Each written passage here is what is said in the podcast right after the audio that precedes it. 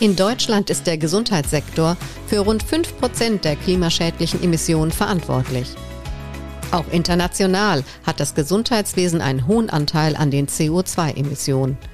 Wäre es ein Land, wäre es der fünftgrößte Emittent von Klimagasen. So formuliert es die Deutsche Allianz Klimawandel und Gesundheit auf ihrer Webseite. Und damit herzlich willkommen beim Podcast Gesundheit ermöglichen, dem Podcast der APOBank Bank der Gesundheit. Mein Name ist Elke Spiegler. Wie lässt sich der ökologische Fußabdruck des Gesundheitswesens in Deutschland senken? Und was können Ärztinnen in ihrer Praxis dafür tun? Darüber haben sich Marlene Töne und Nikolaus Metzger Gedanken gemacht. Die beiden Doktorandinnen der Universitäten Tübingen und Halle-Wittenberg wollten es genauer wissen und haben dazu von Oktober 2020 bis Mitte Februar 2021 eine deutschlandweite Online-Umfrage bei ambulant tätigen Ärztinnen durchgeführt. Sie sind heute unserem Podcast-Studio zugeschaltet. Herzlich willkommen, Marlene Töne und Nikolaus Metzger. Herzlichen Dank für Ihre Zeit und schön, dass Sie da sind. Ja, vielen Dank auch. Dankeschön für die Einladung zu dem Podcast. Ja, sehr, sehr gerne. Das ist äh, ein spannendes Thema, denn äh, Klimaschutz wird ja aktuell wirklich äh, viel diskutiert. Und deshalb ähm, würden wir gerne wissen, warum Sie sich mit dem Thema Klimaschutz beschäftigen und wie es eigentlich zu dieser Online-Befragung gekommen ist. Gerne, da freuen wir uns aufs Gespräch und hoffen, dass wir ein bisschen was ähm, erzählen und vermitteln können. Genau. Also ich kann ja mal direkt auf Ihre Frage auch antworten. Ähm, Nikolaus Metzger und ich, wir haben uns während unseres ähm, Medizinstudiums damals zunächst ganz klassisch mit der Gesundheit und mit Krankheiten von Menschen auseinandergesetzt. Und da wir uns beide aber sozusagen nebenher auch für Klimagerechtigkeit eingesetzt haben, also parallel zum Studium auf Demos oder in Unigruppen mhm. und natürlich auch im Alltag sozusagen aktiv waren, haben uns die Gedanken zum Thema Klimaschutz ständig begleitet. Und irgendwann ist uns dann aufgefallen, dass da ja eine Verbindung besteht weil der Klimawandel sich ja in verschiedenster Weise auch direkt auf die Gesundheit von uns allen auswirkt. Und Veränderungen wie zum Beispiel Hitzewellen, aber eben auch Überschwemmungen und Fluten in der letzten Jahre oder die Übertragung von Infektionskrankheiten, die es zum Beispiel in Deutschland und den Klimawandel gar nicht gäbe. Und spätestens seit die Fridays for Future Bewegung aufkam, wurde dann klar, auch im größeren Kontext, dass es für wirklich effektiven Klimaschutz in Deutschland alle braucht. Also privaten in der Politik, aber eben auch im Beruf. Ja, und äh, in unseren Formulaturen und auch im PJ, im praktischen Jahr, hatten wir natürlich auch vor Augen, dass die Gesundheitssparte viele Treibhausgasemissionen erzeugt. Also wenn man sich da zum Beispiel den Müll bei einer Blutentnahme vorstellt und das dann multipliziert äh, oder auch den Stromverbrauch eines CT-Geräts, ähm, und da lag es für uns nahe, uns den Klimaschutz in Krankenhäusern und Praxen äh, mehr zu Herzen zu nehmen. Und auch eben der jetzt gerade eben vor ein paar Wochen erschienene Bericht des Weltklimarats, der auch IPCC genannt wird, äh, der hat das ja für alle verständlich gezeigt, dass die Lage für die Gesundheit des Planeten und auch für unsere Gesundheit damit äh, eben sehr ernst ist. Ja, und warum haben Sie sich dann äh, für die Umfrage dann den Klimaschutz in Arztpraxen vorgenommen? Also was unsere Idee war, war die Kolleginnen und Kollegen in den Praxen zu fragen, ob sie nicht auch Interesse daran hätten, äh, mitzumachen beim Klimaschutz in unserem Beruf, also im Gesundheitswesen. Mhm. Denn es gibt halt wirklich viele Möglichkeiten, sich einzusetzen. Genau, und dann haben wir eben eine wissenschaftliche Arbeit daraus gemacht, weil Ärztinnen und Ärzte haben ja mit vor allem kleinen Praxen oder MVZ, also medizinischen Versorgungszentren, häufig relativ überschaubare Unternehmen, die eben anders als ein großes Krankenhaus ganz eigenständig flexibel Maßnahmen ausprobieren und im Praxisteam dann frei Klimaschutz gestalten könnten. Zumal man da noch einfügen kann, dass niedergelassene Ärztinnen und Ärzte ihre Patientinnen oft schon länger kennen und ihnen näher sind und deshalb auch die Beratung gezielter sein kann als zum Beispiel ein Krankenhausarzt, der seinen Patienten oder seine Patientin nur einmal im Leben sieht. Mhm. Mich würde noch interessieren, warum haben Sie direkt eine wissenschaftliche Arbeit daraus gemacht?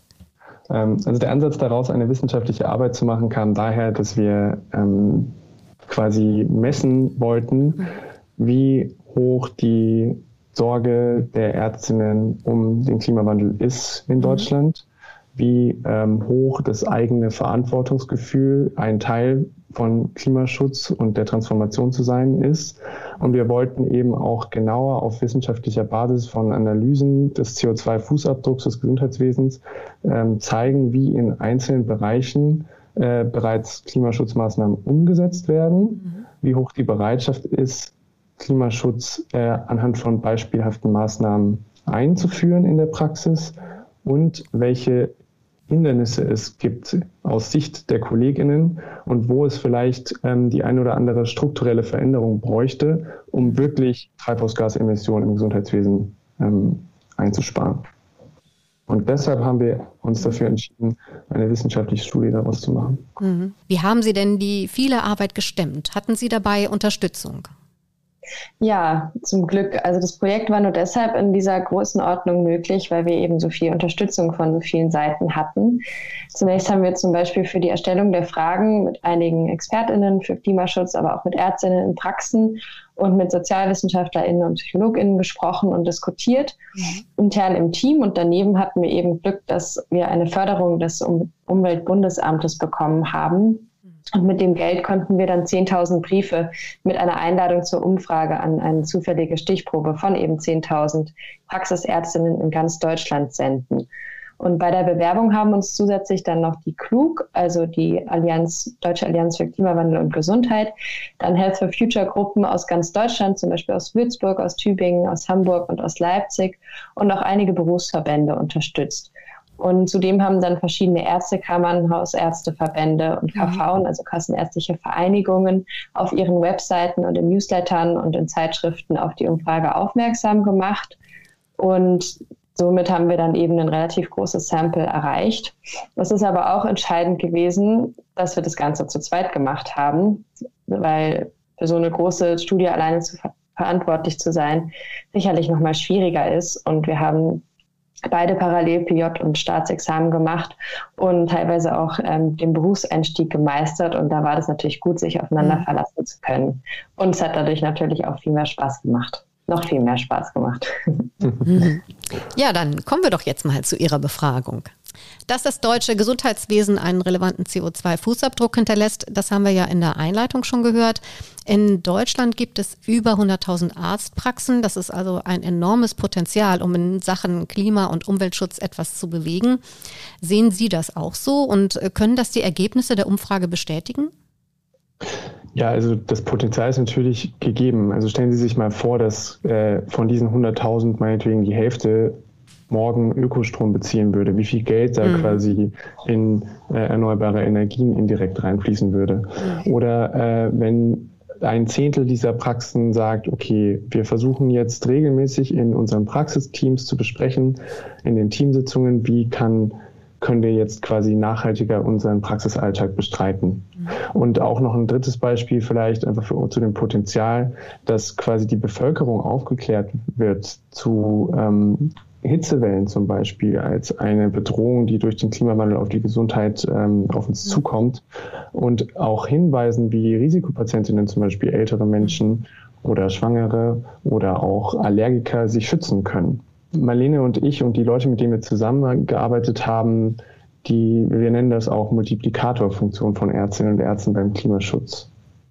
Ja, und Sie hatten ja jetzt noch zu den Umfrageergebnissen gefragt. Also wir waren selber ein bisschen davon überrascht, wie hoch tatsächlich die Bereitschaft unter den Teilnehmenden. Also wir haben 1683 Kolleginnen äh, eingeschlossen in die Umfrage. Über zweieinhalbtausend haben teilgenommen, davon fast 1700 ähm, Antworten eben eingeschlossen mhm. in Berechnungen. Und die Bereitschaft war wirklich groß, ähm, mhm. Klimaschutzmaßnahmen zu ergreifen. Und wir konnten eben auch darstellen, dass der Anteil der KollegInnen, die glaubten, dass wir jetzt handeln müssen, um den, die, den Klimawandel aufzuhalten, äh, sehr hoch war. Was natürlich äh, wichtig ist zu beachten, wenn man diese Ergebnisse jetzt ähm, versucht zu interpretieren, ist, dass wahrscheinlich eher am Thema interessierte Leute teilgenommen haben, denn die Umfrage war ja auch freiwillig. Mhm. Ähm, aber teilweise konnten wir eben auch gegenteilige Meinungen zeigen innerhalb der Antworten. Zum Beispiel gab es auch ein paar Teilnehmende, die Klimaschutz gar nicht als eine ärztliche Aufgabe betrachtet haben. Also die gesagt haben, ja, das ist, ähm, damit kann ich mich nicht auch noch beschäftigen, dafür habe ich keine Zeit. Da sollen erstmal, soll erstmal Geld her, äh, dass ich mir das überhaupt leisten kann. Ja. Oder ähm, quasi gesagt haben, ähm, der Klimawandel findet gar nicht statt. Auch solche Antworten hatten wir. Mhm. Ja, es ist äh, mit Sicherheit auch äh, eine Sache, wie, wie priorisiert man das Thema, natürlich. Und so eine Priorisierung kann sich ja auch noch verschieben. Und dadurch mhm. ist es ja auch so wichtig, dass wir über dieses Thema sprechen. Deshalb machen wir das ja heute auch. Da kann sich ja dann auf jeden Fall auch noch was tun bei denen, die das noch nicht so auf dem Schirm haben. Zumindest äh, informieren werden wir heute, auf jeden Fall. So, in welchen Bereichen kann man denn etwas verändern? Wonach haben Sie denn bei Ihrer Online-Umfrage konkret gefragt? Also Marlene hat ja vorhin schon gesagt, dass wir ähm, ziemlich viele Gespräche mit Leuten, die sich sehr gut auskennen in verschiedenen Bereichen geführt haben. Und äh, wir haben uns Studienergebnisse aus anderen Ländern, insbesondere Großbritannien, angeschaut und dann fünf Bereiche abgefragt. Zum einen haben wir Energienutzung, also wie wird mit Strom, Heizung, Geräten und auch Ökostrom, wie wird damit umgegangen und auch zum Einsatz von äh, medizinischen Verbrauchsmaterialien innerhalb der Praxis, aber auch Recyclingpapier. Mhm. Ja, aber auch zum Beispiel, wie die Mitarbeitenden und Patientinnen zur Praxis kommen, also das große Thema Mobilität und damit verbunden auch Telemedizin, ein sehr umstrittenes mhm. Thema auch in unserer Umfrage. Und damit können, weil damit können ja zum Beispiel auf dem Land Fahrten und damit CO2 eingespart werden. Gleichzeitig braucht es natürlich Strom. Als vierten Bereich äh, unserer Umfrage haben wir eine weitere wichtige, aber eher unbekannte Möglichkeit äh, thematisiert, wie Klimaschutz durch das Praxismanagement ähm, gefördert werden kann. Und zwar, ähm, wie werden eigentlich die Praxisfinanzen verwaltet? Ob die Bank bei der die Praxis ihr Geld verwalten lässt, ähm, ob die quasi ein klimafreundliches Portfolio hat von Filmen, die sie unterstützt, oder aber ähm, ob diese Bank eben zum Beispiel in Erdöl oder auch in Erdgasunternehmen investiert und damit quasi durch die Verbrennung von fossilen Treibstoffen eben die, die CO2-Emissionen steigert indirekt. Und wir haben auch thematisiert, ob Versorgungswerke, also die ärztlichen Rentenkassen und auch Krankenkassen, Verantwortung übernehmen sollten, eben klimafreundliche Investments zu tragen. Denn die äh, verwalten tatsächlich, ähm, das hat uns auch überrascht, ähm, wirklich mehrere hundert Milliarden Euro Außerdem haben wir dann noch als fünften Bereich zur Sprechstundenarbeit, also zur direkten Patientinnenberatung gefragt, also ob Ärztinnen dazu bereit wären, in der Gesundheitsberatung das Klima zu thematisieren. Und da kann man ja als Ärztin darauf hinweisen, zum Beispiel, dass gesunde Ernährung oder Fahrradfahren gleichzeitig für die eigene Gesundheit, aber eben auch für die Umwelt sehr gut ist. Und das kann natürlich zusätzlich motivieren. Das nennt sich dann Co-Benefits, wenn es eben in beiden Bereichen einen Benefit bringt. Ja, das kann ich mir sehr gut vorstellen. Und ich glaube, bei vielen äh, Menschen ist gerade das Fahrradfahren und diese Sachen einfach wirklich eine Sache der Motivation. Ähm, mhm. Und ich kann mir das wirklich sehr gut vorstellen, dass das auch motiviert. Ja, was hat Sie denn ähm, bei Ihrem Projekt am meisten überrascht? Also was mich persönlich am meisten überrascht hat, ist, wie viele Gedanken sich die Teilnehmenden unserer Umfrage schon machen zu dem mhm. Thema und zwar auch differenziert zu den einzelnen Bereichen. Also wir haben wirklich sehr viele Freitextkommentare ähm, ausgewertet. Und ähm, wer von unseren Zuhörern schon mal eine Umfrage, äh, an einer Umfrage teilgenommen hat, weiß vielleicht, also zumindest kann ich das von meiner eigenen Erfahrung mhm. berichten, dass man dann nicht so Lust hat, irgendwie dann noch einen Text zu schreiben. Aber wirklich, also teilweise wirklich haben die Leute Prosa geschrieben, weil sie einfach so sehr investiert waren in dieses Thema, auch mhm. emotional und Lust hatten, ihre, ihre Wünsche, ihre Erfahrungen, aber auch, muss man sagen, ihren Frust loswerden wollten. Mhm. Also da besteht einfach großer Diskussionsbedarf zum Thema Klimaschutz in der mhm. Praxis und im Gesundheitswesen. Und was Marlene und mich auch überrascht hat, mhm. ähm, war, wie hoch der Bedarf an Hilfestellungen, quasi, wie kann ich denn überhaupt mhm. mein Praxismanagement nachhaltiger gestalten ist. Mhm. Also viele wünschten sich da zum Beispiel eine Checkliste, wo ich dann einfach sagen kann, okay, ich als Ärztin in der Praxis bespreche jetzt im Team, so, diese Punkte werden empfohlen und von denen suche ich mir jetzt eins, zwei und vier raus und vielleicht noch sieben. Und die versuchen wir jetzt mal in den nächsten drei Monaten umzusetzen. Und äh, was auch noch gewünscht wurde, waren Fortbildungen zum Thema mhm. Klimawandel, Gesundheit und ähm, der Beratung von PatientInnen und Risikogruppen, was Marlene ja auch gerade gesagt hat. Mhm. Und äh, auch, was äh, auch ganz wichtig war, war, wie soll das denn alles finanziert werden? Also mhm. wenn ich wirklich jetzt meine Praxis sanieren möchte, um sie energetisch ähm, effizienter zu machen und damit eben Emissionen zu sparen, äh, wie kann ich das denn überhaupt finanzieren? Mhm. Genau. Und besonders spannend fanden wir auch die Antworten auf die Frage, welche gesundheitlichen Auswirkungen Ärztinnen jetzt schon bei ihren äh, Patientinnen sehen. Mhm. Da haben die Leute im Freitext ähm, nicht nur vielfach auch über Hitze zum Beispiel, also über 500 ähm, teilnehmende hitzebedingte Gesundheitsprobleme angesprochen, viele auch Allergien und Atemwegserkrankungen, aber vor allem auch, dass zum Beispiel Kinder und Jugendliche heute schon gewisse Ängste entwickelt haben, die mit der Zukunft auf diesem Planeten zusammenhängen. Und so eine gewisse, oder sie haben das, die Teilnehmenden haben das teilweise beschrieben als Wut auf die Elterngeneration der Jugendlichen, was mehrfach von Ärztinnen eben jetzt schon erwähnt wird. Und eben diese Interaktionsstörung zwischen der Eltern- und der Kindergeneration und der Enkelgeneration dann. Mhm. Also das zeigt ja ganz klar, dass es wirklich höchste Zeit ist, das Thema anzugehen. Und ähm, das muss dann natürlich, wenn ich das jetzt schon mal so sagen kann, auch über die Studie hinaus passieren. Äh, ich glaube, Sie sind ja auch schon unterwegs jetzt und sagen, wir, wir informieren äh, zu den Ergebnissen der Studie, damit es eben auch eine Hilfestellung gibt, damit es weitergeht, ja, damit äh, künftig, denke ich mal, Ärztinnen in der Praxis auch eine Checkliste irgendwo finden können und Unterstützung finden können. Welche Empfehlungen können Sie denn jetzt schon Ärztinnen geben, die so nach Möglichkeiten suchen? Was können die jetzt schon in ihrer Praxis tun? Also was ist nach Ihrer Ansicht am wichtigsten und wo ist der größte Hebel? Also ich denke, zunächst ist es wichtig, dass Ärztinnen und Ärzte sich selbst ein Verständnis aneignen und selbst überlegen, wie man aktiv in seiner eigenen Praxis und in seinem eigenen Umfeld ins Handeln kommen kann und Klimaschutz da integrieren kann. Und dann geht es darum, andere anzustecken, mitzumachen bei dieser ökologischen Transformation, sage ich jetzt mal, und auch die Mitarbeitenden und Patientinnen mit ins Boot zu holen. Mhm. Und als Ärztinnen und Ärzte ist es finde ich, ähm, essentiell und auch berufsethisch ähm, schlüssig, mhm. ähm, zu übermitteln, dass das eben auch für unsere Gesundheit etwas bringt. Also nicht nur das abstrakte Klima, sondern auch wir gewinnen dadurch, durch die saubere Luft, durch weniger Lärm, durch gesünderes Essen, durch eben ein Ökosystem, das funktioniert auf diesem Planeten für uns und für unsere Kinder. Und ich finde, das lohnt sich. Auf jeden Fall.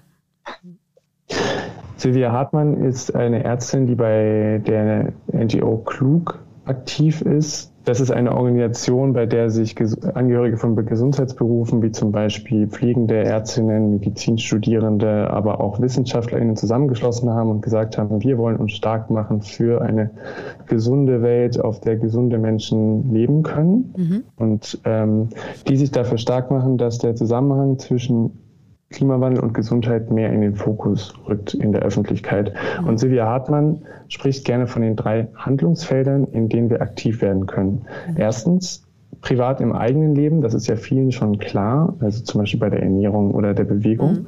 Aber zweitens eben auch im Beruf. Und zwar zum Beispiel eben in der Praxis beim Klimaschutz und auch im Gespräch mit KollegInnen, mit Mitarbeitenden und drittens politisch. Also zum Beispiel im Berufsverband nachfragen, was die denn eigentlich von dem Thema Klimaschutz mhm. und Klimawandel ja. halten. Ob die nicht mal eine Fortbildung anbieten könnten. Was mhm. mache ich denn eigentlich, wenn jetzt das nächste Mal 36 Grad ist mhm. und äh, ich Angst um meine älteren Patientinnen habe?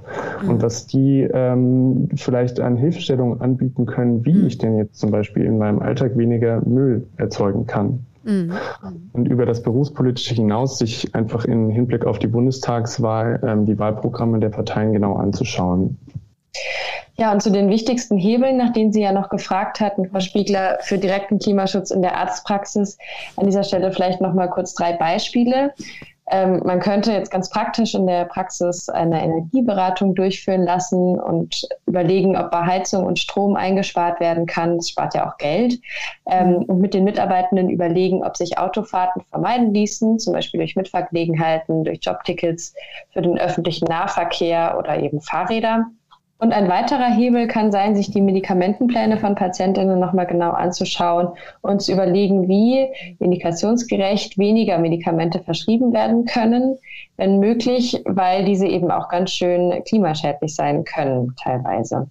Und ausführliche Informationen, was man alles in Sachen Klimaschutz in der Praxis machen kann, finden sich mittlerweile zum Beispiel in Checklisten von Hausärzteverbänden.